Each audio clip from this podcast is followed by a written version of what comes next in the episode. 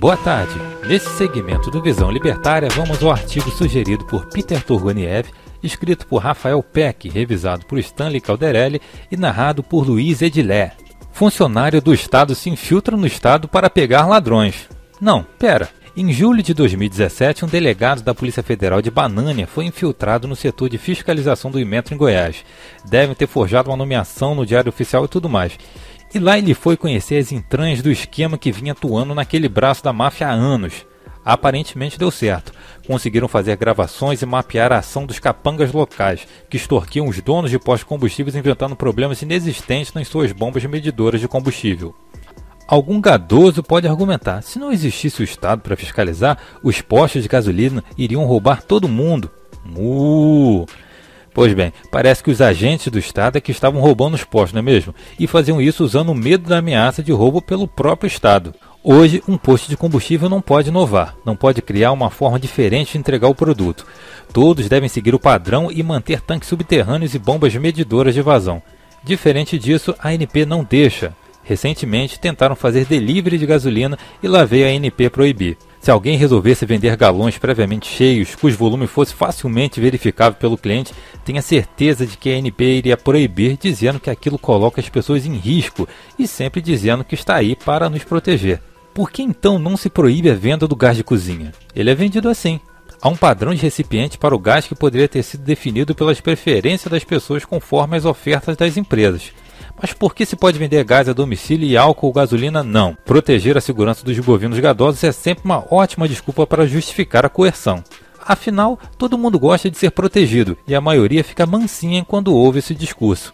Agora, imagine que um mercado de combustíveis verdadeiramente livre se ajustasse para funcionar como é hoje: refinarias, distribuidoras e postos revendedores com tanques subterrâneos e bombas medidoras de vazão.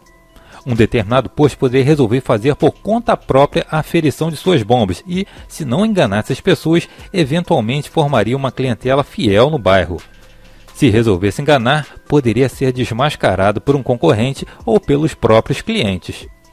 Em livre mercado, empresas certificadoras poderiam concorrer entre si para mostrar quem fala sempre a verdade sobre os postos de combustíveis e quais são adeptas de vender certificações para postos que queiram ganhar enganando as pessoas. De outra forma, as pessoas teriam em suas mãos, nos telefones ou aplicativos, listas colaborativas online que informam a reputação de cada fornecedor de combustível.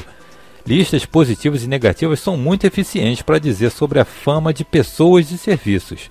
Assim, os consumidores decidem em qual é melhor comprar e se vale a pena pagar preço mais alto ou mais baixo para abastecer seu veículo. Afinal, um posto sem certificação ou informação sobre sua qualidade teria que atrair consumidores pelo preço e propaganda para mostrar que oferece qualidade boa.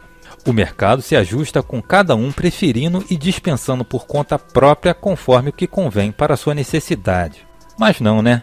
Claro que o Estado sempre prefere forçar as pessoas a pagarem impostos para organizar um serviço de fiscalização que um burocrata imaginou lá no seu gabinete. O Estado é uma piada de mau gosto mesmo. Nós sabemos o porquê de agências estatais de regulação serem criadas troca de influências políticas. Esses serviços de fiscalização são agressão estatal materializada. Mesmo quando não estão sendo corruptos no modo de seguir as regras, cometem agressões inadmissíveis contra pessoas pacíficas, porque de origem são antiéticos, pois derivam do Estado. Alguém assinou o contrato social? Pode ser uma senhora vendendo marmitas, uma pessoa construindo uma casa, um posto de gasolina vendendo álcool que comprou diretamente de uma usina da região, tudo é proibido pela máfia para regular do jeito que é melhor para todos. Todos que fazem parte dela, a máfia estatal. Afinal, precisam garantir a segurança do gado. Já pensou se estivesse vivendo em uma favela dominada por milícias? Você entrando com um botijão de gás que comprou no centro da cidade, bem mais barato que o da revenda do morro controlado pela milícia? Os caras te param, revistam teu carro, acham gás e o roubam de você, pois ali só pode entrar o gás deles. É asqueroso, não. É assim que o Estado funciona. A diferença é que ele tem mais dinheiro para fazer propaganda e usar menos violência física para parecer que estão agindo pelo seu bem. É invasivo. Você iria imediatamente pensar em se mudar dali. É exatamente isso que o Estado bananiense faz hoje com milhares de regrinhas que visam unicamente sustentar o próprio Estado, pois esses parasitas acham que podem organizar a vida das pessoas com mais sabedoria que elas próprias. E se o povo pacífico resolve se defender? Volta e meia vemos cenas de pessoas que se revoltaram contra essas fiscalizações.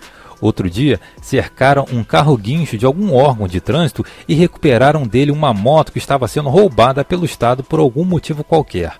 Também são comuns cenas de pessoas colocando fiscais para correr ao tentarem roubar mercadorias de vendedores ambulantes. Até mesmo senhoras idosas são roubadas e agredidas por essa corja nojenta. Como citamos no início, a infiltração é uma boa arma nessa luta. Nesse caso, era Estado infiltrando no Estado. Mas e as pessoas? Você conhece o órgão de fiscalização aí da sua cidade? Para onde vão os veículos e bens apreendidos? Tem gente que compra bens sequestrados pela Receita Federal. De onde saem as equipes que toda manhã vão fazer esse serviço nojento? Que veículos usam? Aproveite a informação descentralizada para mostrar o que o Estado faz isso e o dinheiro desestatizado vão minar o poder do crime coordenado estatal. Obrigado pela audiência. Se gostou do vídeo, não deixe de curtir e compartilhar. Se inscreva no canal e clique no sininho para ser avisado de novos vídeos. Até a próxima!